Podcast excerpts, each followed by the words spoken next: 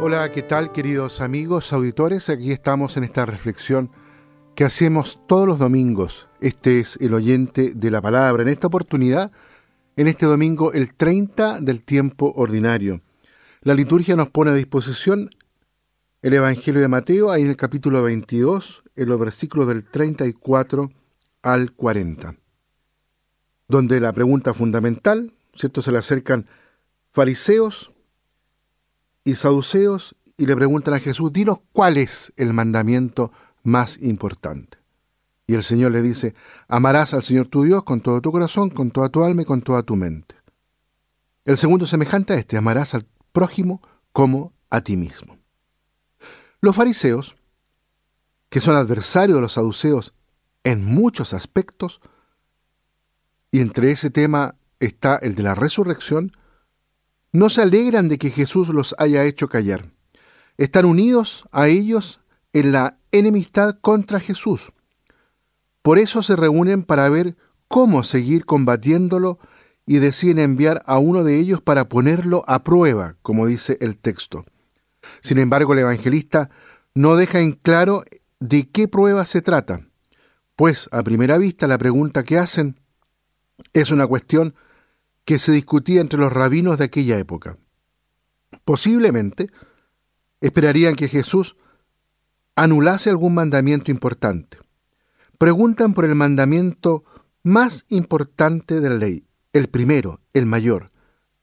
Para Jesús, el, mandamiento mayor lo dice citando Deuteronomio ahí en el capítulo 6. El amor total a Dios, es decir, un amor que proviene de un corazón indiviso y se manifiesta con la totalidad de las fuerzas y la totalidad de la mente en la totalidad de las personas. Este amor es el mandamiento principal y primero.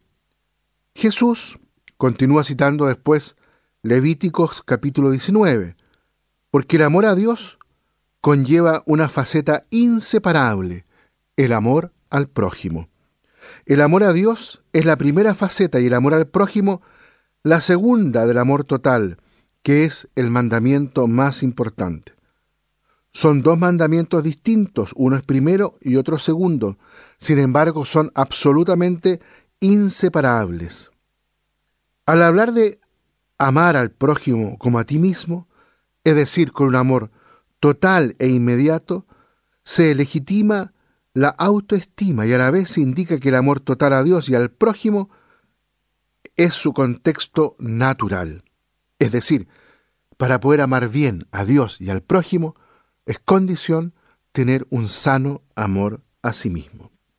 Termina Jesús afirmando que el amor en esta doble faceta justifica toda la ley y los profetas, pues toda la escritura está a su servicio. La unión de amor a Dios y al prójimo, y en concreto, tal como está expresado en Deuteronomio y en Levíticos, está atestiguado en varios textos del Antiguo Testamento en tiempo de Jesús. La novedad en labio de Jesús, sin embargo, radica en que Él es ahora modelo y capacita para eso por medio de su espíritu y por otra parte da un valor universal al término prójimo, incluyendo incluso a los enemigos.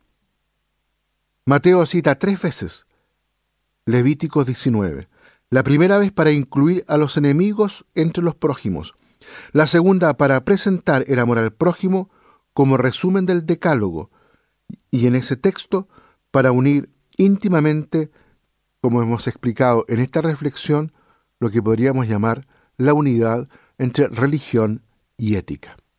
Muy bien, queridos amigos, auditores, dejamos hasta aquí la reflexión en este domingo, el 30 del tiempo ordinario. Que Dios los bendiga a todos y a cada uno.